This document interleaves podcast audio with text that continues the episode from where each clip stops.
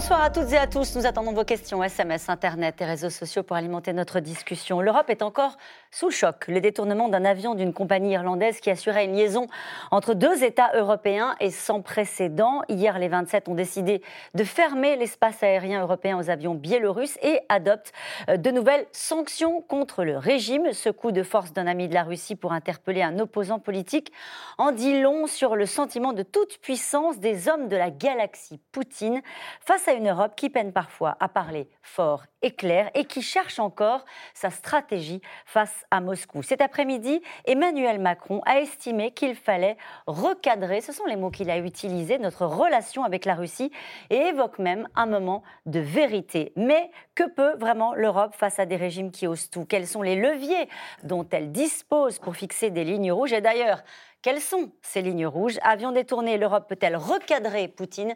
C'est le titre de cette émission. Avec nous pour en parler ce soir, Pierre Aski. Euh, vous êtes journaliste chroniqueur en politique internationale pour euh, le magazine L'Obs et la radio France Inter, où vous reveniez ce matin euh, sur cette actualité avec une chronique intitulée L'Europe trouve des accents d'unité pour répondre à l'acte de piraterie de la Biélorussie. Nous en viendrons naturellement longuement ce soir. Patrick Martin-Genier, vous êtes spécialiste des questions européennes et internationales. Vous enseignez le droit public et constitutionnel à Po et à l'INALCO. Je cite ce soir votre ouvrage L'Europe a-t-elle un avenir? On espère, publié aux éditions Studirama. Avec nous ce soir, euh, Benoît Vitkin, vous êtes journaliste correspondant à Moscou pour le journal Le Monde.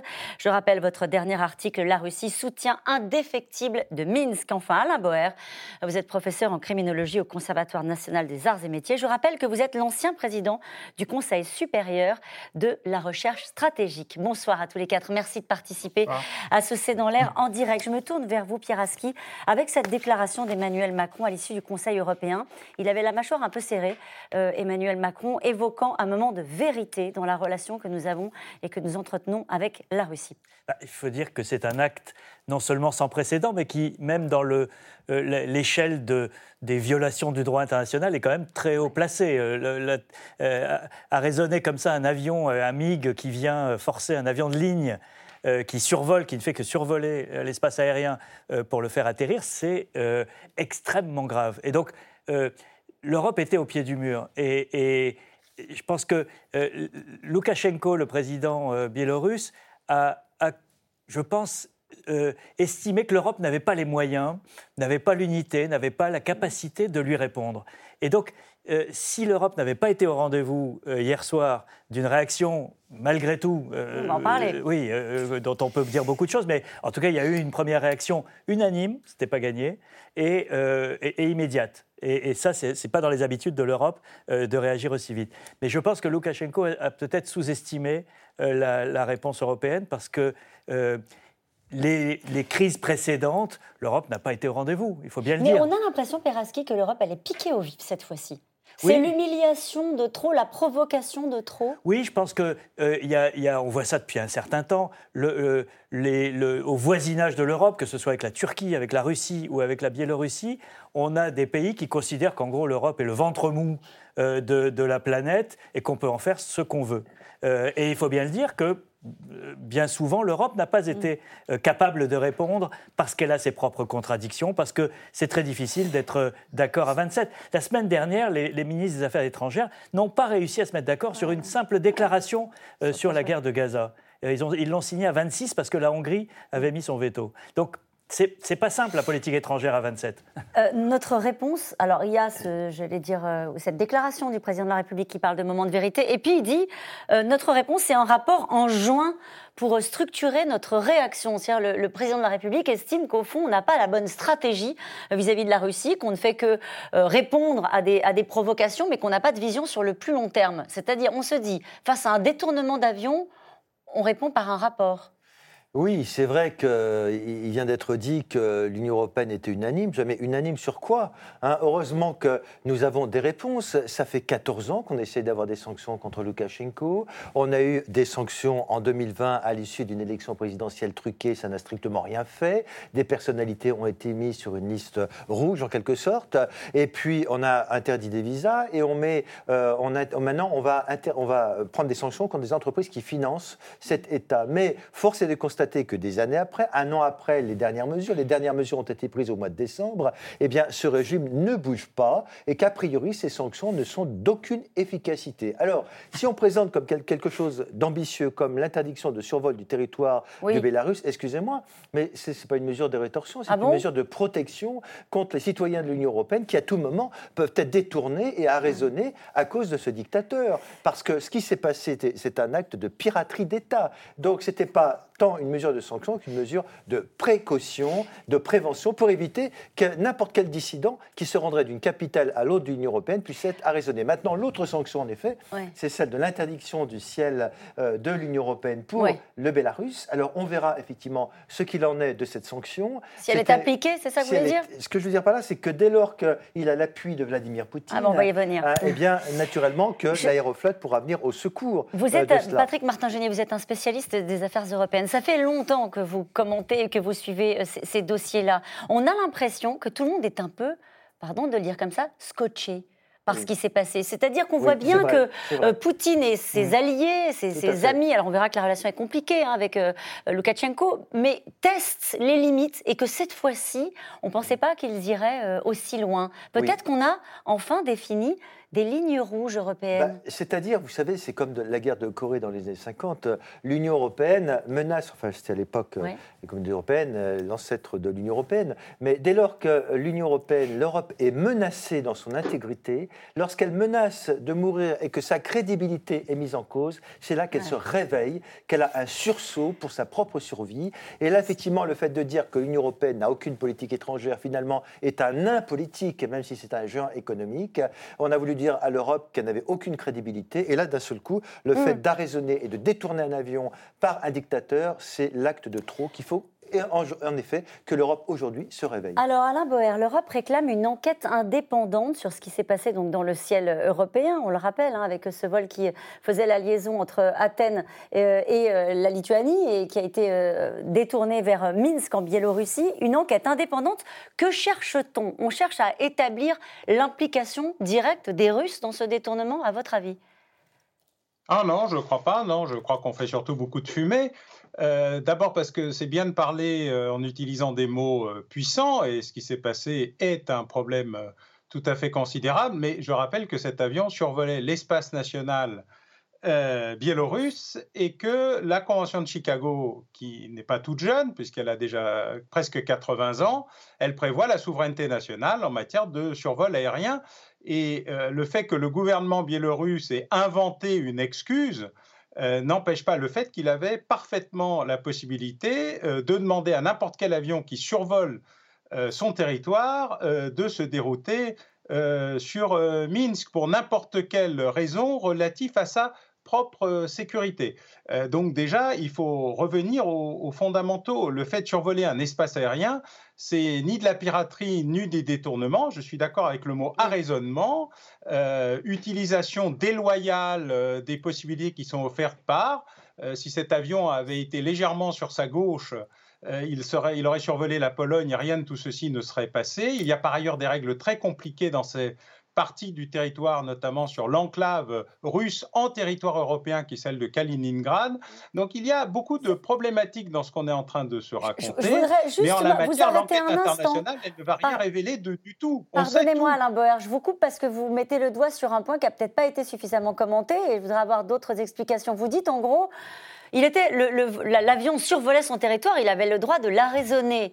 Euh, ça, va dire que ça va être compliqué, euh, les vols de ligne, euh, si chaque État, parce qu'à un moment donné, un avion de ligne qu'il peut suspecter de je ne sais quelle attaque et alerte à la bombe, puisque c'était le cas pour les Biélorusses, peut arraisonner, détourner un avion de ligne.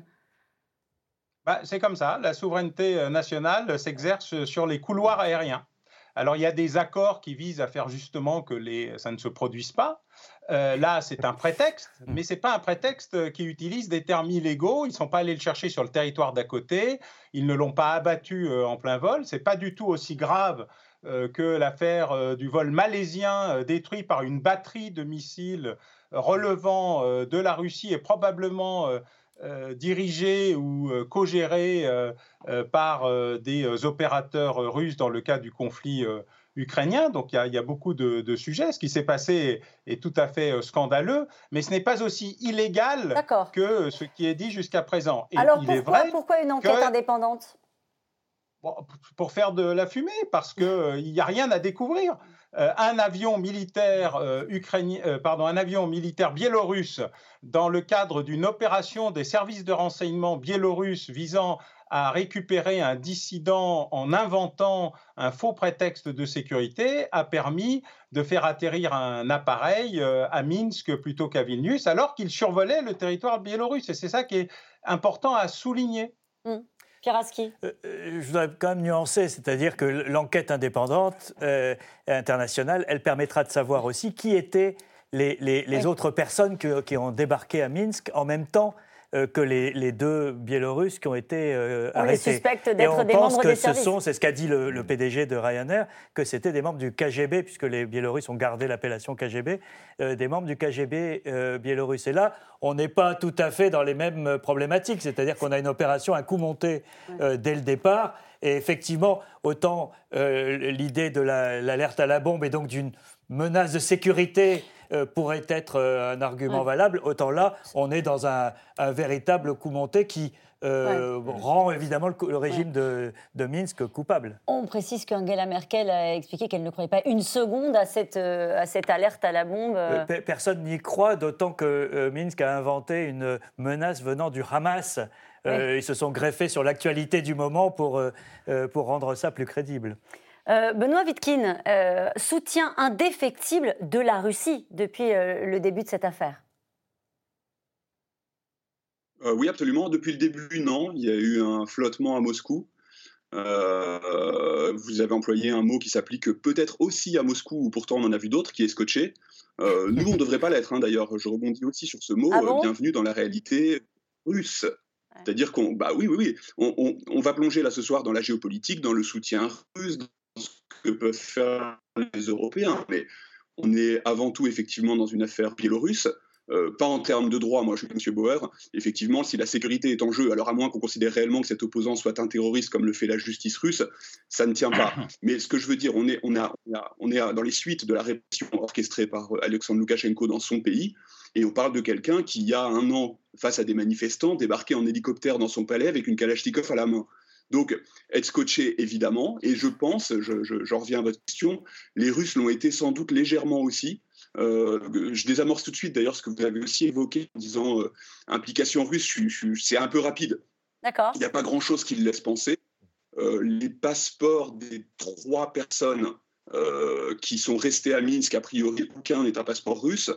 Et ensuite, euh, là, on, peut faire que des estimations au droit mouillé, mais euh, si on fait des suppositions, Alexandre Loukachenko a très largement la marge de manœuvre, euh, les épaules la folie, disons-le comme pour déclencher tout seul une opération comme celle-là. Alors, je vais vous laisser, Benoît Wittgen, vous reconnecter parce que la liaison est un petit peu difficile. On poursuivra cette conversation parce que c'est vrai qu'on a vite fait de lier, d'ailleurs, c'est ce qu'a fait le président de la République, c'est ce qu'a fait la diplomatie britannique, qui a dit on n'imagine pas une seconde qu'il ait pris cette décision Loukachenko sans avoir l'aval ou en tout cas l'assurance du soutien euh, de Moscou. C'est aussi ce que vous pensez, euh, Pierre Aski? Alors, j'entends les, réserves de Benoît Wittkin et je pense qu'effectivement, euh, il a très bien pu prendre la décision tout seul, mais en sachant qu'il aurait le soutien de Poutine, parce que dans le climat de confrontation actuel, Poutine a tout intérêt, effectivement, à soutenir Loukachenko contre euh, les Occidentaux, contre, contre l'Europe. Donc euh, il, y a, cette relation très ambiguë entre les deux. Elle n'a mm. pas toujours été harmonieuse et elle n'a pas toujours été euh, celle d'une alliance. Mais aujourd'hui, dans la, la, nouvelle guerre froide ou dans le climat de confrontation internationale, il est clair que Loukachenko sait qu'il peut compter sur Poutine. Et, la première réaction, c'est intéressant, la patronne de RT, qui est la, télévision russe internationale, euh, a tweeté euh, chapeau Loukachenko, c'est-à-dire qu'elle était elle-même épatée, peut-être scotchée aussi, mais en tout cas épatée par le geste euh, du dictateur. Juste cette réaction du porte-parole du Kremlin qui s'appelle Dimitri Peskov qui dit avec un brin de malice, il dit la, la, Russie regrette la recommandation faite par l'Union européenne à ces compagnies d'éviter l'espace aérien biélorusse, contourner l'espace aérien d'un si grand pays situé au centre de l'Europe, c'est très coûteux pour n'importe quelle compagnie aérienne. Un brin de malice donc dans la réaction des Russes. En tout cas, à l'issue du Conseil européen, Emmanuel Macron a reconnu lui-même l'efficacité relative, ce sont les mots qu'il a utilisés, des sanctions à l'égard de la Russie. L'Europe cherche une réponse à la hauteur de la dernière provocation d'un allié du président russe. Hier, les 27 ont décidé de fermer l'espace aérien aux avions biélorusses et réclament fermement désormais la libération euh, de l'opposant interpellé à Minsk après le détournement d'un avion de ligne. Magali Lacroze, Nicolas Baudry-Dasson. Hier soir à Bruxelles, les chefs d'État européens ont affiché l'unité des 27. Habitués pourtant à d'interminables négociations cette fois, tous se sont entendus en deux heures à peine pour accuser le régime biélorusse d'avoir intercepté un avion de ligne pour arrêter un journaliste dissident. Roman Protasevich doit être libéré immédiatement. Nous allons faire pression sur le régime biélorusse jusqu'à ce qu'il respecte enfin la liberté de la presse, la liberté d'expression et d'opinion. Après les condamnations viennent les sanctions. 3 milliards d'euros d'aide et d'investissements européens prévus pour Minsk sont désormais suspendus. Et depuis ce matin, les compagnies aériennes biélorusses sont interdites dans l'espace aérien européen. Les compagnies européennes, elles, sont appelées à éviter la Biélorussie. Quelques heures plus tard ce midi, le président du Conseil européen commente très fièrement l'application de ces mesures. L'Europe en action. La carte du trafic aérien qu'il partage sur les réseaux sociaux parle d'elle-même. Aucun avion ce midi dans le ciel de la Biélorussie comme isolé du monde. À Minsk, le régime de Loukachenko répond aux accusations européennes. Une conférence de presse est organisée avec le ministre des Transports, aux côtés d'un haut responsable de l'armée de l'air. Un mail écrit en anglais a été adressé au service de l'aéroport de Minsk. Cela disait Nous, soldats du Hamas, demandons qu'Israël cesse ses attaques contre la bande de Gaza. Nous demandons que l'Union européenne arrête de soutenir Israël. Nous savons que des participants au Forum économique en Grèce sont à bord du vol FR 4978. Il y a une bombe dans cet avion. Si vous ne respectez pas nos demandes, la bombe explosera au-dessus de Vilnius. Le régime assure que la présence à bord de l'avion du jeune dissident recherché en Biélorussie n'est qu'une simple coïncidence. Interpellé, puis placé en détention provisoire, Roman Protasevich n'avait plus donné signe de vie jusqu'à hier soir. Dans cette vidéo non datée diffusée à la télévision d'État, le journaliste, au visage marqué, affirme collaborer avec les enquêteurs. Je certifie que je n'ai aucun problème de santé, aucun problème cardiaque, je ne souffre d'aucune maladie. Les officiers de police me traitent bien et respectent la loi. Je coopère avec les enquêteurs et j'avoue avoir organisé des troubles à l'ordre public à Minsk l'année dernière. La vidéo est immédiatement relayée par une autre dissidente du régime, elle aussi en exil. Voilà à quoi ressemble Roman sous la pression physique et morale. Je demande la libération immédiate de Roman et de tous les prisonniers politiques. La voilà, l'occasion pour l'opposition biélorusse de faire entendre sa voix, de dénoncer les pratiques répressives d'Alexandre Loukachenko, au pouvoir depuis 27 ans, et d'exister sur la scène internationale. Je suis en relation avec le ministre des Affaires étrangères français, avec le département d'État américain et la Maison-Blanche. Nous devons construire une coalition de pays pour qu'une enquête internationale soit menée sur cette affaire. À Bruxelles hier soir et cet après-midi encore, le rôle de la Russie de Poutine, pays ami de la Biélorussie de Loukachenko, est au centre de toutes les discussions des 27. Et c'est Emmanuel Macron qui donne le ton. Nous avons mandaté la Commission européenne et le représentant d'un rapport qui nous sera remis au mois de juin afin de structurer cette relation de manière à pouvoir marquer notre unité face euh, aux provocations successives et au fond de, tenir avec cohérence le couple dialogue-exigence mais de cesser de répondre simplement de manière réactive aux provocations ou aux actes d'agression. De nouvelles sanctions européennes devraient être annoncées rapidement.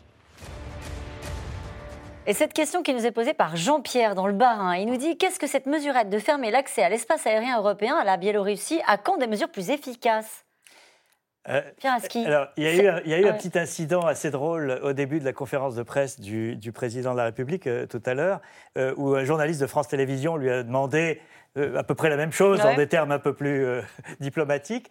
Et, le président lui a dit Qu'est-ce que vous avez à l'esprit comme mesure? Et, évidemment, ce n'était pas le rôle du journaliste de, de dire ce qu'il fallait faire. Et, Emmanuel Macron a utilisé cette, ce, hiatus pour dire Oui, les, les, les sanctions ont leurs limites. Et on n'a jamais fait tomber un régime ou, changer une politique par des sanctions. En revanche, si l'Europe avait euh, décidé hier de ne rien faire ou de simplement faire une condamnation verbale, je pense qu'elle se serait déconsidérée et qu'elle aurait perdu toute crédibilité, on l'a dit en début d'émission. Donc ces mesures, elles ont un impact pour la première fois concret, parce que jusqu'à présent, on prenait des mesures ciblées. On, sanctionnait tel euh, oligarque, tel ministre, telle personnalité euh, qui avait interdiction d'aller faire du shopping à, Paris, Londres. Euh, là, on a une mesure qui voilà, commence à, mordre un petit peu sur la liberté de manœuvre d'un État. Euh, c'est pas encore la bombe atomique, ni même au niveau des sanctions. Il y a une escalade possible, mais en tout cas, c'est une première étape et je pense que elle était, elle était, c'était le minimum euh, syndical euh, diplomatique à, faire. Euh, Benoît Wittkin, ça les fait sourire, les Biélorusses, les Russes, lorsqu'on évoque des sanctions européennes, ou est-ce que ça a un effet, y compris dans l'entourage, par exemple, de Yukachenko ou de, de Poutine? Ça dépend qui. Je vais mettre les pieds dans le plat, mais les Biélorusses le peuple biélorusse, ça les fait. Alors j'ai lu de façon intéressante qu'une bonne partie avait l'air assez contente que des euh, mesures aient été prises. Mais l'une des premières réactions qu'on peut avoir, c'est que ces mesures précises, celles qui concernent les liaisons aériennes, euh, elles ont de quoi euh, vous donner un peu le cafard quand vous êtes biélorusse. C'est quand même un peuple qui est de facto otage de son dirigeant depuis un an. Alors l'idée de fermer encore un lien avec le monde extérieur, il n'est pas évident. Ensuite, pour ce qui est alors des, dirigeants, côté russe, c'est pas sourire, c'est qu'il y a une forme de routine. Côté biélorusse, je pense que c'est difficile à évaluer. Euh, on peut distinguer deux moments d'ailleurs, puisque le, évidemment, chercher l'efficacité de ces mesures sur la survie du régime, ce serait totalement illusoire. Pierre Aski l'a dit. Ensuite, elles ne sont pas totalement inutiles. On en a la preuve, c'est toutes les années passées qui n'ont été qu'un jeu d'aller-retour de, de, sanctions et d'annulation des sanctions. Et pourquoi est-ce que ces sanctions étaient annulées? Parce que Loukachenko et son régime réagissaient. Alors, ce n'est pas forcément les sanctions en tant, que, en tant, que, telles, les interdictions de territoire qui les, qui lui faisait peur, c'était la perspective d'avoir des investissements européens, et c'était une façon pour lui de se libérer de ce face-à-face dont, il, a très très peur avec la Russie. Mais le fait est que le résultat était là, Loukachenko était intéressé à donner des gages aux Européens. Aujourd'hui, euh, la situation a sans doute radicalement changé. Loukachenko n'est plus intéressé qu'à une seule chose, c'est sa survie politique, et on le voit, il est prêt pour ça à, se mettre dans la main des Russes et à mettre la souveraineté de son pays dans la main des Russes. Cette affaire-là en particulier, euh, euh, d'une certaine manière, le jette euh, encore plus dans, la main de, Vladimir Poutine et des Russes. C'est ça que vous voulez nous expliquer? Oui, c'était fait depuis un moment. Euh, c'est-à-dire qu'il n'a il a plus aucun choix. c'est d'ailleurs pas forcément mieux pour les Russes qui se retrouvent avec un partenaire exclusif. je vais oser le parallèle. Hein. c'est les Russes ont tout fait pour maintenir Bachar al-Assad au pouvoir en Syrie. Résultat, ils ont gagné, mais ils n'ont plus que lui. Donc quel levier ont-ils sur lui? Il y a toujours ce, jeu un peu, un peu dur entre les deux. Euh, mais du point de vue de Loukachenko, du point de vue de la Biélorussie, oui, cet incident, ce qui vient de se passer, cet incident grave, finit de le mettre totalement dans les bras des Russes. Mmh. Euh, puisque qui maintenant peut faire semblant de rouvrir la porte à Loukachenko pour lui dire quoi en quelque sorte? Mmh. et, les Russes ont montré, les Russes ont, sans doute pas beaucoup apprécié ce qui s'est passé. On le sait pas, hein, mais on peut le deviner. Pourquoi vous dites euh, ça? Pourquoi vous dites ça alors que le lien semble, quand on voit les réactions à, Moscou, tout à l'heure vous le disiez, hein, Pierre Aski, ils, avaient ils applaudissaient des deux mains, etc. On avait l'impression que tout ça se faisait avec euh, à la fois les félicitations des Russes et, certaines diplomaties européennes, notamment les Britanniques, disent que ça ne peut se faire qu'avec l'accord euh, des Russes. Pourquoi vous laissez penser que ça pourrait même déranger Vladimir Poutine? Euh, avec l'accord, je, vous le disais tout à l'heure, moi je ne vois pas en quoi on a des éléments pour le dire. L'expérience laisserait plutôt penser l'inverse. Ensuite, des applaudissements, non pas vraiment. On a eu un flottement pendant un moment, enfin pendant un moment, pendant une grosse matinée, euh, on a eu des applaudissements de quelques euh, figures, euh, j'allais dire marginales. Non, absolument pas. On a par exemple la patronne de RT, la télévision internationale, qui elle a applaudi des deux mains, a dit j'envie les Biélorusses. Il y a une part de provoque. Les officiels biélorusses, autres que cette Madame Simonian, ont donner leur appui, mais sans applaudir. C'est-à-dire, ils disent euh, les démarches euh, des Biélorusses de s'expliquer sont cohérentes, laissons-leur la parole, ne vous précipitez pas. Il y a ensuite évidemment ce discours qui est assez connu puisqu'il a des échos euh, chez nous, qui est de dire ce qui a été fait, ce qui a été fait par les Occidentaux à diverses époques. L'exemple le, plus utilisé étant celui de l'avion de Morales. à qui plusieurs pays européens ont fermé, le, ont interdit le survol toutes ces choses-là sont utilisées. Mais la Russie fait, alors c'est difficile à évaluer, mais au minimum, on pourrait dire le service minimum de ce qui est attendu d'elle et de ce qu'elle n'a pas le choix. Alors je pose la question autrement, Benoît Bitkin. Est-ce que euh, le, président euh, biélorusse sait qu'il peut compter sur le soutien de Vladimir Poutine? C'est un soutien indéfectible. Ça fait partie de son terrain de jeu à Vladimir Poutine.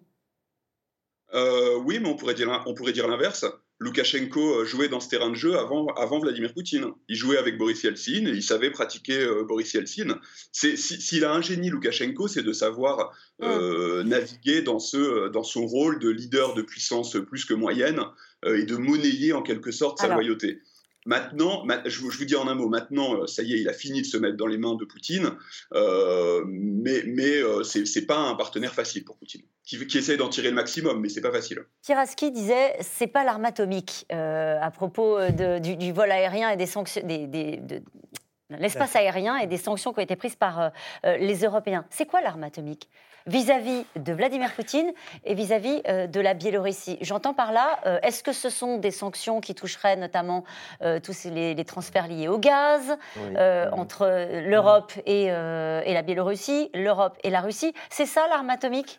Alors, d'abord, parler d'armes atomiques, c'est très très difficile. Il faut être très très prudent. Euh, L'Union européenne est très dépendante en termes de gaz. Vous savez, il y a une polémique, une polémique sur le pipeline, le gaz Nord Stream 2. Euh, L'Europe et l'Allemagne ont travaillé là-dessus, mais les États-Unis sont contre, car cela va accroître encore une fois la fragilité de l'Union européenne. Donc, nous manquons d'éléments parce que nous sommes extrêmement fragiles vis-à-vis de la Russie, vis-à-vis de Vladimir Poutine. Nous ne sommes pas crédibles. Si euh, on progresse sur l'échelle des sanctions, immédiatement, Vladimir Poutine peut nous menacer de nous couper l'énergie notamment le gaz. Donc il a des éléments, lui, de réponse. Euh, est-ce qu'on ne peut pas bouger euh, On nous parle des sanctions économiques. Ça n'a strictement rien fait sur ce régime. Donc ça veut dire que, euh, effectivement, Loukachenko eh bien, est extrêmement dépendant de Vladimir Poutine, qui doit, à mon avis, commencer à estimer que Loukachenko devient un allié embarrassant. Il ne faut pas oublier qu'il y a un jeu géostratégique, que l'on parle d'un sommet Russie-États-Unis dans une quinzaine de jours au mois de juin, et que Vladimir Poutine, quand même, a été gêné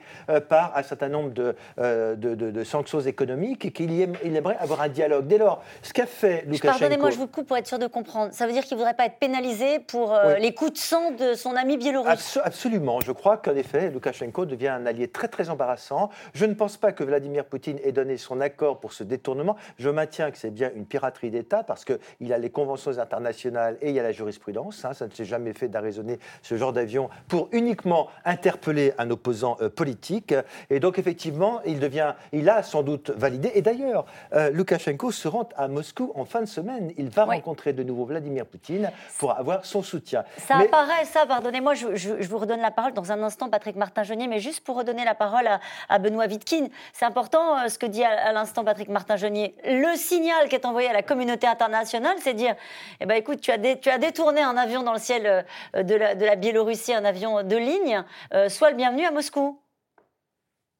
Euh, la, visite était annoncée, la visite était annoncée avant. Elle a été confirmée le jour même. Euh, alors là, les exégètes euh, s'en sortiront pas parce que ça se joue sans doute à la minute près. mais le principe de la visite était déjà connu. et ensuite, oui, oui, bah, ça n'a pas été annulé. Oui. Non, elle n'a pas été annulée. ça n'a pas été annulé, donc on confirme tout à fait les liens euh, et le fait que Loukachenko est une marionnette euh, dans les mains de Vladimir Poutine. Et d'ailleurs, si ce régime doit sombrer, ce sera parce qu'à un moment donné, Vladimir Poutine va lâcher son allié qui va devenir très embarrassant. Euh, on dit que rien ne se fait sans Vladimir Poutine, car il considère que Loukachenko et donc la Biélorussie, c'est une espèce de glacis, comme d'anciens glacis de l'Union soviétique. On ne devait pas toucher ni à ce pays, ni à la Moldavie, il y a d'autres pays pays qui sont comme la Géorgie, on ne doit pas toucher aux glacis ex-soviétiques. Et donc, c'est le précaré de Vladimir Avec Poutine. Avec des intérêts économiques Avec des intérêts économiques, mais également géostratégiques. Vous savez qu'aussi, vis-à-vis de la Turquie, il essaye de se rapprocher de la Turquie. Donc, il y a des intérêts géostratégiques. Mais je voudrais dire une chose. Vous parliez d'armes atomiques. De quoi parle-t-on aujourd'hui? Il y a un jeune journaliste d'opposition, Protasevich, et son, sa compagne, euh, Sofia Sapega, qui, sont enfermés, qui sont torturés, euh, et que euh, leurs vies sont en cause. la vie du journaliste est en cause. Que pourrait-on faire? Moi, j'imagine qu'au-delà des sanctions économiques, il faudrait faire preuve d'un grand courage politique. Je ne veux pas être irresponsable, mais fut un temps, il y avait des gens qui avaient une hauteur de vue, qui avaient un courage politique. Rappelez-vous François Mitterrand mmh. à Sarajevo sous les bombes, eh bien, il y est allé. Et moi, je me disais que si il y avait un chef d'État courageux, je ne dis pas que M. Macron ne l'est pas, mais s'il y avait un chef de gouvernement, un chef d'État euh, courageux, il prendrait un avion, il demanderait une trêve à Loukachenko, il irait rencontrer le dictateur, il lui dirait Monsieur, euh, certes, on peut rétablir nos relations, mais vous me redonnez les deux otages et je repars avec. Ce serait un acte de courage politique. Est-ce qu'il ne prendrait euh, pas le risque d'être humilié, comme la dernière fois qu'un responsable ah, européen est allé en Russie Oui, Joseph Borrell, parce que lui, il n'avait rien dans les mains, et tandis que la France est une grande puissance, et je pense qu'il il peut y avoir un acte de courage politique. Rappelez-vous, François Mitterrand, Jacques Chirac, Lionel Jospin ont fait des voyages dans des circonstances dramatiques et je crois que certains euh, pays devraient faire preuve d'un courage politique car c'est la vie de ce journaliste qui est en jeu et ça n'attendra pas euh, plusieurs jours. Il a été tabassé, il a été torturé. Elle était pénible à regarder cette, et cette, vidéo. était extrêmement pénible. C'est quelqu'un qui subit des traitements inhumains et dégradants et donc, euh, à mon avis, on ne peut pas attendre beaucoup car sa vie est en danger. Alain Boer, on se retrouve là face à une difficulté on parle des sanctions, on parle de, des méthodes que l'Europe pourrait utiliser pour recadrer euh, Poutine et, ses amis. On a des méthodes de démocratie face à des méthodes de régime autoritaire.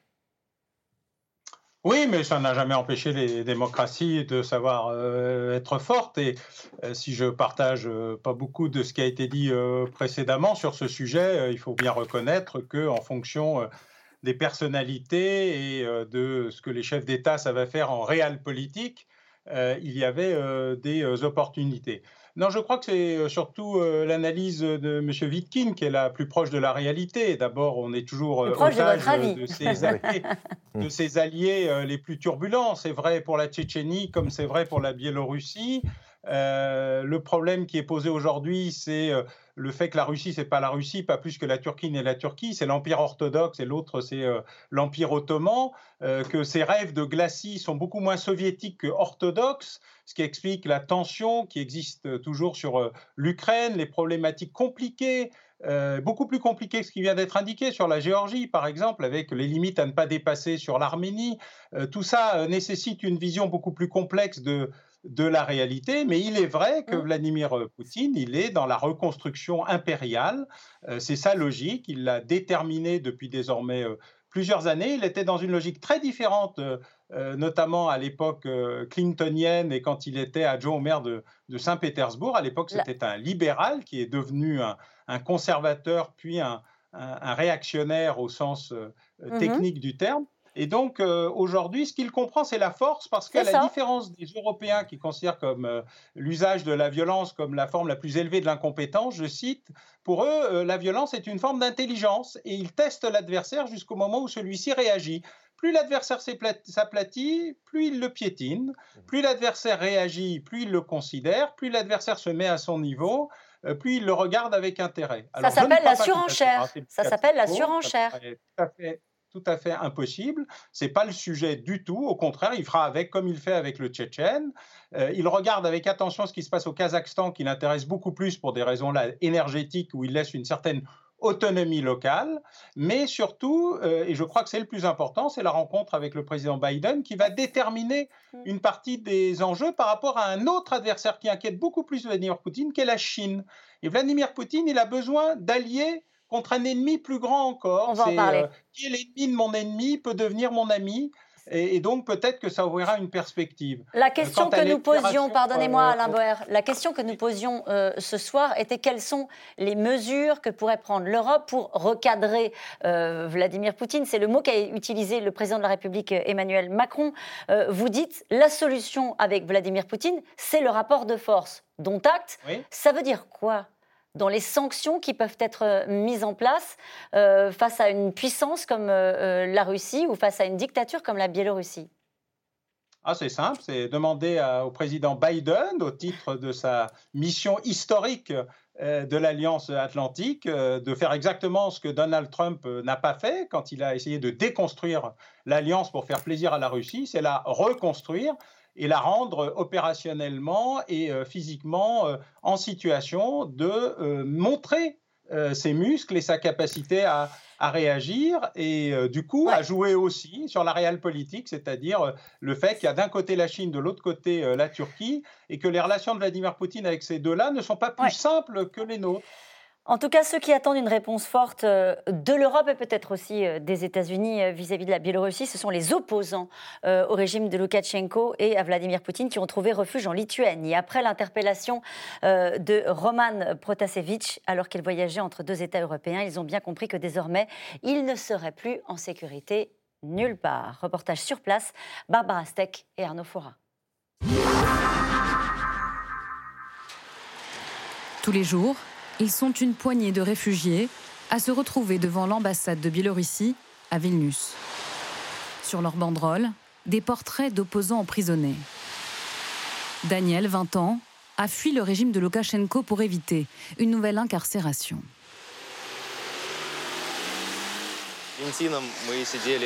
Avec Valentin, à côté de moi, nous nous sommes rencontrés en centre de détention et on s'est retrouvés ici pendant un rassemblement. J'ai été arrêté parce que j'avais posté une vidéo sur Instagram où j'exprimais mon opinion politique. Je manifestais aussi. Et une nuit, des inconnus sont entrés chez moi et m'ont embarqué.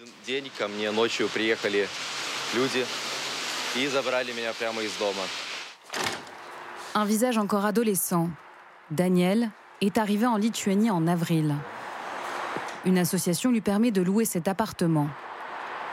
Sa publication sur les réseaux sociaux lui a valu 15 jours de prison et une humiliation, la lecture d'aveux forcés, un grand classique des dictatures. J'ai compris que c'était une bêtise. Une bêtise. Et j'ai supprimé cette vidéo, mais c'était trop tard. Je plaide coupable. Je reconnais ma faute.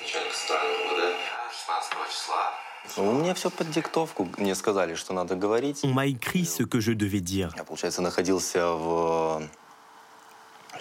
Et quand j'étais au commissariat, je n'avais pas d'autre choix. Voilà. On m'a dit ce que je devais dire. J'espère qu'un jour, il y aura des enquêtes sur les cas de torture et de meurtre. S'il rentre, Daniel risque 5 ans de prison. La Lituanie, une terre d'exil. Ce jour-là, au Parlement, une conférence est organisée sur la situation politique de la Biélorussie. C'est un grand test pour toute l'Europe de montrer jusqu'à quel point nous sommes déterminés à défendre les droits de l'homme et la démocratie. Parce qu'ici, nous ne parlons pas de la Russie, ni de la Turquie ou de la Chine. C'est la Biélorussie, notre voisin direct. Nous demandons des sanctions à l'Union européenne de s'exprimer avec une voix forte. Comme vous le savez, la Lituanie a déjà mis en œuvre quelques séries de sanctions avec une liste plus large que celle de l'Union européenne. Pour Michael Magloff, l'Europe est même complaisante. Journaliste d'investigation opposant au régime de Vladimir Poutine, il a fui la Russie il y a dix ans. Même à l'étranger, impossible pour lui de se sentir totalement en sécurité. Personne ne peut être vraiment en sécurité. Même ceux avec des gardes du corps ne sont pas épargnés.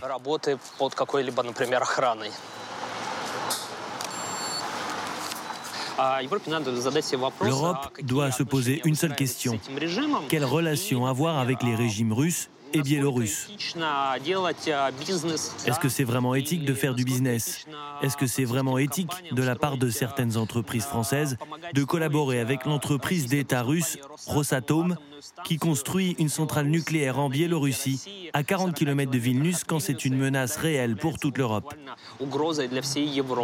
Est-ce que la France et d'autres pays européens ont vraiment besoin de l'argent des oligarques qui soutiennent les régimes de Poutine ou de Loukachenko.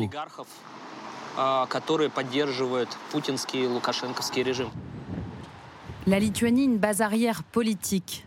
C'est aussi ici que la principale opposante de Loukachenko, Svetlana Tikhanovskaya, milite pour libérer son pays de la dictature. Et cette question qui nous est posée ce soir, il n'y a que les États-Unis pour recadrer Poutine, non? Euh, je ne suis pas sûr, mais on est dans un, moment de redéfinition des relations internationales. Mmh. Euh, on, a construit un monde qui était basé sur cette interaction, sur ces investissements, sur l'achat de gaz, euh, etc. On a le même problème avec la Chine. on a investi des dizaines, des centaines de milliards d'euros en Chine. Et aujourd'hui, on, se réveille avec un, un monde qui n'est plus celui-là. Et donc, euh, tout à l'heure, on disait euh, on est dans le rapport de force. Oui, on est en train d'établir ces rapports de force. Et, l'Europe a été euh, effectivement endormie pendant très longtemps. Et lorsqu'on a tenté de, réagir, il y, avait un, extrait tout à l'heure très intéressant d'Emmanuel Macron sur la Russie. Parce que Emmanuel Macron a tenté un coup diplomatique avec la Russie. Souvenez-vous, euh, il, y a, deux ans, il a reçu euh, Poutine à, Brégançon euh, et il, a dit voilà, on va faire un grand dialogue sur l'espace de sécurité européen, etc.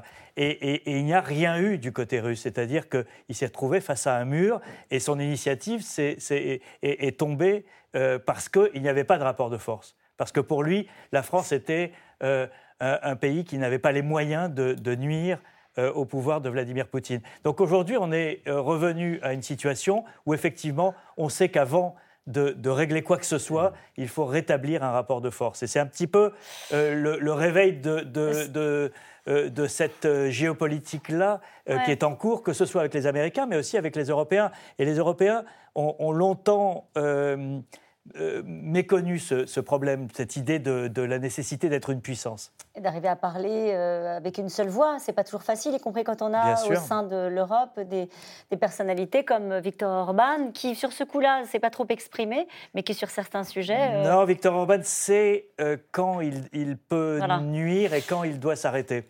et là, il s'est arrêté, visiblement. Benoît Vitkin, après ce reportage qu'on vient de voir sur les opposants russes et biélorusses qui se retrouvent en Lituanie, et cette question aussi qui fait le lien avec euh, une attente de ses opposants euh, de la voix américaine. On rappelle que Joe Biden a été assez clair. Hein. Euh, il a dit les États-Unis seront aux côtés du peuple bélarusse dans leur combat. il a demandé la libération de, cet opposant. Ça fait un peu penser à ce qui s'est passé avec Navalny, c'est-à-dire des déclarations comme ça très fortes de Joe Biden sur les valeurs, sur les droits de l'homme. Et puis quoi? Euh, je ne saurais pas trop vous le dire, mais d'ailleurs, il faut sans doute distinguer la Biélorussie et Russie, parce que les opposants euh, biélorusses, je ne suis pas assez en contact avec eux pour vous dire ce qu'ils pensent de la voix des États-Unis. En revanche, les, les opposants russes, la voix des Alors, pardonnez-moi, je vous le dis, hein, la chef de l'opposition bélarusse en exil a dit J'appelle les États-Unis à isoler le régime et à faire pression avec des sanctions. Voilà ce qu'ils attendent. Oui, ce que, ce que je veux dire, c'est qu'en Russie, en revanche, euh, les opposants ont plutôt la sensation que ce genre de soutien est ou euh, nul ou euh, contre-productif. Donc il y a une petite nuance.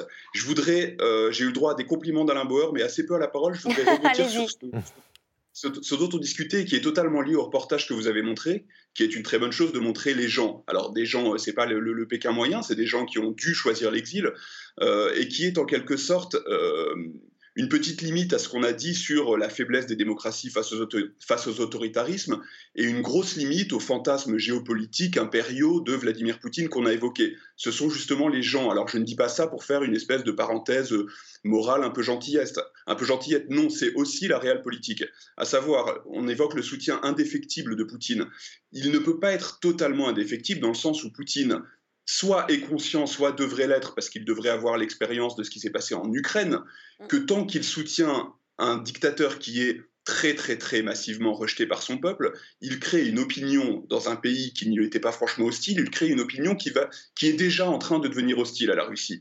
Et donc, si ce soutien est indéfectible, et si ces, ces petits jeux de glacis euh, et de petits drapeaux, euh, ils sont effectivement efficaces face aux tergiversations des démocraties, ils sont au minimum à courte vue.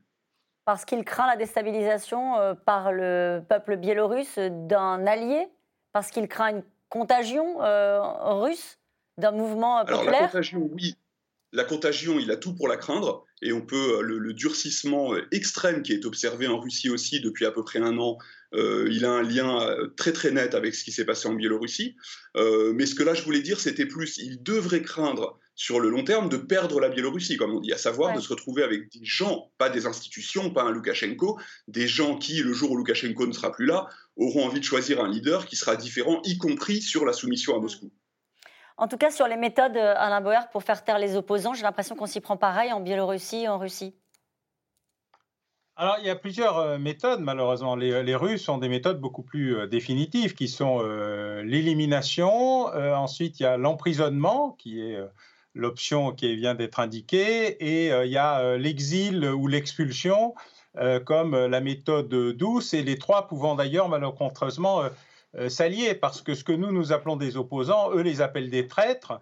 Et donc, euh, ils considèrent comme euh, naturel de procéder à divers niveaux d'élimination, de pression, de pression physique, parfois d'empoisonnement. On l'a vu dans plusieurs cas à l'étranger euh, comme euh, vis-à-vis euh, d'opposants qui rentraient chez eux ou qui voulaient rentrer chez eux ou sur le territoire. Donc, ils ont des techniques extrêmement définitives de gestion de leurs oppositions. Mais c'est vrai, parce qu'ils l'ont appris à leurs dépens, qu'il ne faut pas sous-estimer la capacité des peuples quand ils en ont la volonté et quand ils sont idéologiquement prêts à se mmh. débarrasser de régimes totalitaires, ce qui a permis de libérer euh, toute une partie de l'ancienne Europe de l'Est. Mais ce qui résiste encore euh, à cette libéralisation, à cette démocratisation, c'est ce qui est le plus lié historiquement euh, à l'empire slave. La partie slave de l'Ukraine, la partie dite bleue, est beaucoup moins proche de l'Union européenne que la partie dite orange.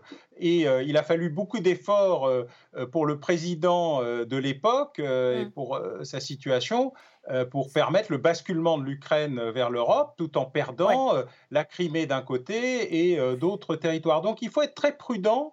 je crois qu'effectivement, il y a beaucoup de bonnes choses à obtenir du peuple et que le peuple biélorusse, il est plutôt favorable aujourd'hui à une vraie démocratisation, mais c'est assez complexe et assez compliqué de voir dans quelle mesure il faut jouer ou pas de, entre guillemets, l'influence européenne euh, pour faire basculer l'ensemble. En tout cas, une Europe forte qui est capable de faire des sanctions fortes, permanentes, cohérentes et, structurées, ça peut aussi donner ce qui s'est produit en Afrique du Sud. Patrick Martin-Genier, en tout cas, on attend le mot de Joe Biden au mois de juin. Sur ce sujet-là, sans oui. doute. Alors, vous avez vu qu'on va faire un rapport pas la première fois qu'on fait des rapports. Mais c'est lié à la visite de Joe Biden Absolument, oui, bien sûr. Euh, et donc, euh, pour, comme a dit le président de la République, pour structurer nos rapports, mais il ne faut pas faire d'illusions sur ce que ça fera vis-à-vis de la Russie, parce que, vous savez, il faut mettre euh, fin à un mythe. Il n'y a pas de politique étrangère européenne. Ce sont les États membres, c'est de la politique nationale avant tout. La politique européenne, nous avons un haut représentant pour les mm. relations extérieures. Vous avez vu ce que ça a donné lors d'une récente visite à Moscou, ce n'était pas extraordinaire. Et donc, c'est un conglomérat des positions nationales des 27 États membres et souvent on en sort des communiqués qui sont incompréhensibles. Par exemple, par rapport à la, précisément à la Bélarus, euh, on a dit il y a quelques mois qu'il fallait trouver un dialogue inclusif, respectant la souveraineté des uns et des autres vis-à-vis d'une situation qui devait évoluer en fonction de différents paramètres. Les gens n'y comprennent plus rien parce qu'il faut trouver une position commune au niveau de l'Union européenne et c'est ça qui serait. Rappelez-vous, si vous voulez, le, le, petit mot, la petite anecdote de Kissinger, qui a été le secrétaire d'État euh, de Nixon, il disait Bruxelles, quel numéro de téléphone? Eh bien, aujourd'hui, hein. les choses ont un petit peu changé. Ans, mais elles ont quand même. Euh, la, réalité est là, c'est que la politique étrangère reste encore entre les mains des États. En tout cas, il y a les coups de force, les provocations et les entreprises de déstabilisation menées par la Russie aussi sur les réseaux sociaux. Les cyberattaques sont devenues une arme redoutable euh, pour Moscou. Hier encore, certains ont vu la main des Russes dans une opération de désinformation menée contre le vaccin Pfizer auprès d'influenceurs français. Aubry Perrault, Barbara Steck et Arnaud Fora. En pleine campagne de vaccination, l'affaire fait réagir. Des influenceurs, suivis par plus d'un million de personnes sur Internet, révèlent avoir été contactés par une agence de communication. Tous ont reçu la même proposition se servir de leur notoriété pour critiquer publiquement le vaccin Pfizer BioNTech. Je viens de recevoir sur Instagram une demande de partenariat rémunéré, genre 2000 euros, pour décrédibiliser le vaccin. Tous les employés ont des profils LinkedIn chelous qui disparaissent depuis ce matin. Tout le monde a bossé en Russie avant. La Russie serait-elle derrière cette opération de sabotage virtuel? Le ministre de la Santé français prend suffisamment la menace au sérieux pour réagir. Je ne sais pas d'où ça vient. Je ne sais pas si ça vient de France ou de l'étranger. J'en sais rien, je ne me permettrai pas de partir, de faire des, des hypothèses. C'est minable, c'est dangereux, c'est irresponsable et ça ne marche pas.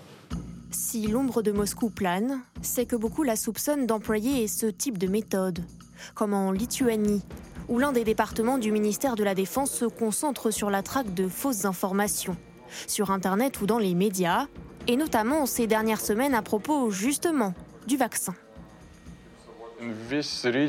Dans certaines régions du pays, où la population regarde la télévision, écoute la radio, regarde les sites internet russophones, les gens sont exposés à des informations, de la propagande russe qui les encourage à recevoir un autre vaccin en leur disant ⁇ Nous ne croyons pas aux vaccins occidentaux, nous attendons le vaccin russe Sputnik V ⁇ Et en matière de guerre sur Internet, la Russie n'en est pas à son coup d'essai.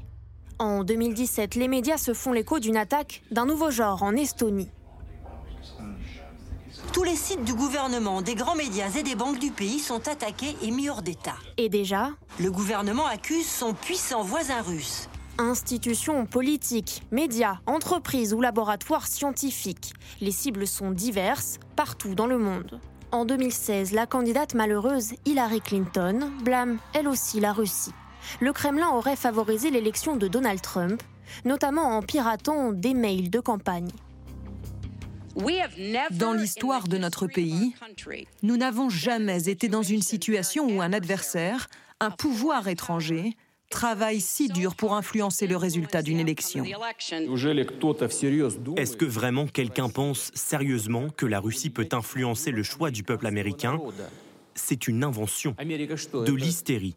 Je ne peux pas décrire autrement ce qui s'est développé aux États-Unis concernant l'influence qu'aurait la Russie sur l'élection présidentielle. Poutine dément, mais au fil des ans et des cyberattaques, les États-Unis continuent de soupçonner la Russie. Fin 2020, l'affaire SolarWinds est l'un des pires piratages vécus par le pays.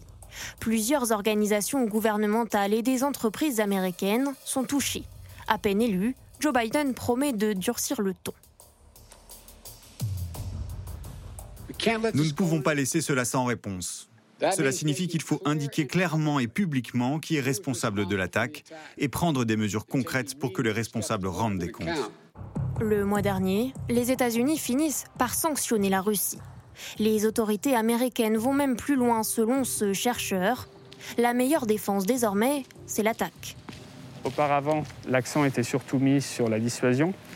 Et euh, depuis, euh, depuis 2018, l'accent est surtout mis sur ce qu'ils appellent l'engagement persistant. Désormais, euh, l'objectif est de s'introduire dans les systèmes adverses pour neutraliser les opérations de leurs adversaires à leur source. La cyberguerre, nouveau terrain d'affrontement des grandes puissances. La semaine dernière, un article du site Newsweek révèle même l'existence d'une armée secrète aux États-Unis 60 000 personnes travailleraient en permanence derrière leurs écrans, soit dix fois plus de membres que pour les opérations clandestines de la CIA. Rapidement, Alain Boer, sur euh, ce sujet, on est sorti de la naïveté euh, sur euh, les intentions, sur les moyens utilisés par les Russes et les autres sur le cyber Oui, et puis surtout, on vient de se rendre compte que quand on a une route, euh, des véhicules, des piétons, euh, des vélos, euh, des voitures et des camions, le code de la route, c'est utile. Mm. Alors, on avait appris ça bizarrement dans le monde physique et on avait décidé que dans le monde virtuel, c'était absolument pas nécessaire, que des bisounours heureux allaient gambader dans la Pampa 2.0 et que c'était pas la peine de réguler ni de contrôler. Et puis, euh, et puis euh, bah, les criminels sont entrés, euh, les terroristes sont entrés et les manipulateurs sont entrés. Et parfois, ce sont les mêmes.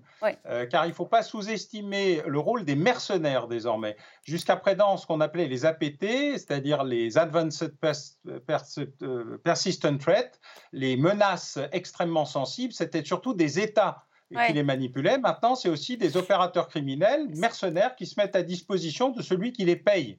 Et donc, on est dans une phase aujourd'hui de découverte de tout ce qu'on savait. Je précise d'ailleurs que SolarWinds, c'est la deuxième grande opération. La première s'appelle RSA. Mm. Et pendant dix ans, tous les dossiers RSA ont été euh, classifiés pour éviter qu'on se rende compte que ça fait dix ans que la plupart des grands secrets américains, notamment de cryptage, ont été déjà volés par des opérateurs étrangers qui n'étaient cette fois pas si pas russes, mais plutôt chinois. Et donc, il y a un concours aujourd'hui de celui qui volera le plus de secrets cyber et M. Snowden, de l'intérieur, a lui-même fait beaucoup de dégâts. Jean-Yves Le Drian, dans un, entretien euh, qu'il accorde euh, au journal, je vérifie, mais je crois que c'est le journal L'Express, euh, dit aujourd'hui les régimes autoritaires n'ont plus aucune limite, Pieraski, y compris sur le cyber, avec des opérations de déstabilisation, y compris des processus électoraux démocratiques. Oui, mais je pense que le cyber fait aujourd'hui partie de la panoplie euh, militaire euh, de, tous les États, mm. hein, pas seulement euh, les États autoritaires. je pense que tous les États ont aujourd'hui inclus aussi le caractère offensif c'est-à-dire qu'au début, on parlait de, de défensif. maintenant, on parle aussi de mener des actions. Mais ce qui est intéressant dans l'affaire des vaccins Pfizer, c'est que quel est le but de, de, ce genre d'opération? C'est pas de vendre le vaccin Sputnik, c'est de, de vendre de la confusion. Euh, et c'est de créer de la confusion euh, et de faire que les gens ne croient plus en rien. Et, quand on ne croit plus en rien, on est euh, manipulable à merci. Et c'est ça qui est en train de se passer, qui se passe depuis en gros cinq ans dans toutes ces campagnes qu'on a vues, que ce soit dans la campagne électorale américaine dans les, et, là autour de la pandémie. C'est l'idée que votre système n'est plus euh, digne de foi, n'est plus fiable. Euh, vous ne pouvez plus avoir confiance euh, ni dans les vaccins, ni dans les autorités. Et nous revenons maintenant à vos questions. Il faut que ça soit suffisamment grave pour que les 27 dirigeants de l'UE se mettent enfin d'accord pour sanctionner la Biélorussie. Oui, on a compris que c'était grave. Oui, c'est grave. Le problème, c'est savoir quelle est l'échelle possible de sanctions. Alors, en effet, c'est une première étape. Ce qui est intéressant, c'est l'interdiction du survol par les avions du Bélarus dans le ciel de l'Union européenne. Cela peut avoir une influence importante et peut contribuer à isoler ce régime. On dit Bélarus ou Biélorussie? Ah, on peut dire les deux. Ah, Bélarus, c'est plus historique. Biélorussie, ça fait plus référence à la puissance tutélaire qu'est la Russie. Voilà, merci pour l'explication. Benoît Wittkin, cette question pour vous. Cette mesure aura-t-elle un quelconque impact euh, sur la Biélorussie? J'en doute. Euh, c'est une question avec la réponse. Euh, pardon? Oui, oui, oui. Non, bah pour reprendre par exemple sur l'aérien, ça paraît quand même une mise en bouche plus qu'autre chose. Après, quand on rentre dans le détail, euh, je vous avoue que je l'ignorais jusqu'à aujourd'hui, mais la compagnie nationale Belavia, c'est vraiment l'un des projets chéris de Loukachenko. Euh, donc ça lui fait sans doute du mal, ça fait du mal aux finances, mais après, encore une fois, Loukachenko ne pense plus qu'à sa survie. Il a été jusqu'à faire fuir les entreprises d'Haïti, très très présentes dans le pays, mais que, qui, ne peuvent pas travailler dans ce climat répressif, et il n'en a aucun regret. Donc non, ça n'aura pas d'effet direct. Et un, mot sur la question d'avant, là, pardon, je triche un peu. Euh, oui, c'est grave, et c'est pour ça que les 27 réagissent. Et en même temps, les 27 réagissent aussi parce que c'est plus facile de répondre à, une menace ou à un problème venu de la Biélorussie que d'une autre puissance. Il, il s'offre un peu un bain de jouvence là et d'unité un peu plus facile à obtenir. Vous iriez jusqu'à dire que c'est plus facile de répondre à la Biélorussie qu'à la Russie? la réponse est dans la question aussi, oui. Allez, le manque de respect envers l'Europe euh, est de plus en plus criant de la part des démocratures, non? C'est Franck de Paris qui nous dit ça, euh, Piraski. Oui, et, c'est une partie de l'explication de ce qui s'est passé hier soir, c'est-à-dire cette unanimité assez facilement trouvée entre les 27, c'est qu'il euh, y a un moment où la coupe est pleine et, mm. l'Europe a, été, le mot bisounours a été employé tout à l'heure, a été bisounours pendant très longtemps et, aujourd'hui je pense qu'il y, a une prise de conscience que soit on est bisounours pour toujours et on comptera plus dans le nouveau ordre international qui va finir par émerger, ou alors il faut se réveiller et, et répondre du coup, coup pour coup, à, des régimes qui n'emploient pas les mêmes méthodes que nous. Donc c'est compliqué. Le rapport de force, disait tout à l'heure Alain Bauer, il y a que ça qui l'entend. C'est compliqué d'établir un rapport de force quand on n'emploie pas les mêmes méthodes euh, que l'adversaire. Euh, plus ça va, plus Poutine va loin dans la guerre froide en prenant des risques pour toujours tester nos limites. Hein. C'est toujours euh, la même idée. C'est Christophe dans le Loir-et-Cher, il teste nos limites. Oui, oui, hein, quand il masse des troupes à la frontière ukrainienne. Voilà, vous savez, l'affaire ukrainienne, l'annexion de fait de, de, la Crimée, eh bien, nous n'avons pas répondu. Il nous teste constamment. Plus on est faible et plus il va nous écraser, ça a été dit. Recadrer Poutine quand la moitié de l'Europe dépend du gaz russe, euh, Benoît Wittkin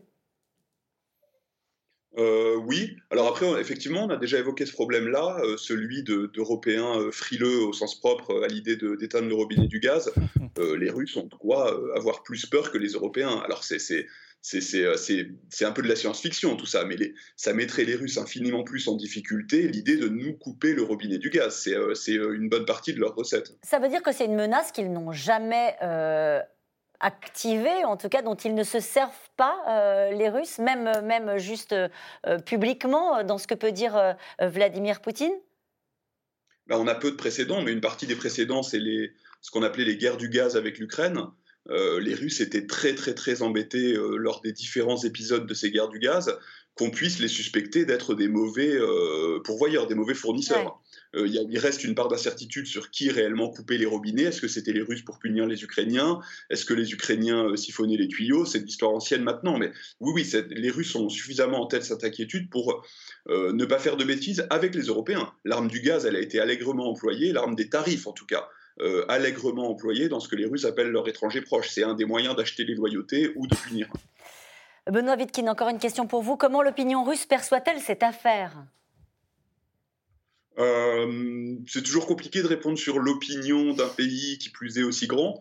Euh, de ce que je vois passer, les gens ont été. on a commencé l'émission en disant qu'on était scotché. Euh, oui, pas mal de gens ont été scotchés quand même, parce que la, la, méthode a quelque chose de totalement dingue. Ensuite, euh, euh, oui, je ne peux pas en dire beaucoup plus. Il y a évidemment des opinions Ils n'en parlent pas à la machine à café. un, mot important sur la façon dont l'opinion russe va être définie. J'évoquais le flottement des réactions officielles pendant quelques heures dimanche soir, lundi matin. Ça a été pareil dans les médias. Les journaux, très prudemment, les grands journaux n'ont rien dit lundi matin. Et ensuite, la machine de propagande se met en route, là, avec des messages très clairs par lesquels on sent encore une fois le soutien euh, russe à Minsk. Euh, où se trouve exactement Roman Protasevich? Quelles sont les chances qu'il soit libéré sous la pression internationale? C'est une question, Anne, dans les Hauts-de-Seine, Alain Boer. Ah, il est en prison à, Minsk euh, pour l'instant. Il n'est pas très précis, il n'y a pas de précision sur l'endroit exact. Il est poursuivi pour acte de, de, terrorisme. Vous avez vu dans quel état il était euh, tout à l'heure et je partage l'idée que euh, sa situation est euh, tout à fait inquiétante et, dangereuse. Et donc, la libération sous la pression internationale, personnellement, je n'y crois pas parce que c'est un national biélorusse ou bélarussien, je ne sais pas comment on dira, et ce serait un camouflet insupportable pour le président Loukachenko. Euh, donc euh, Biden, Poutine euh, se décidant en demandant que ça soit un, geste de bonne volonté dans le cadre de négociations bien plus grandes encore. Mais mm. je crains que ça ne soit pas plus facile que de libérer Navalny, qui lui avait décidé de retourner en, Russie pour tester Poutine. Et la démonstration est faite que ça n'est pas si mm. simple.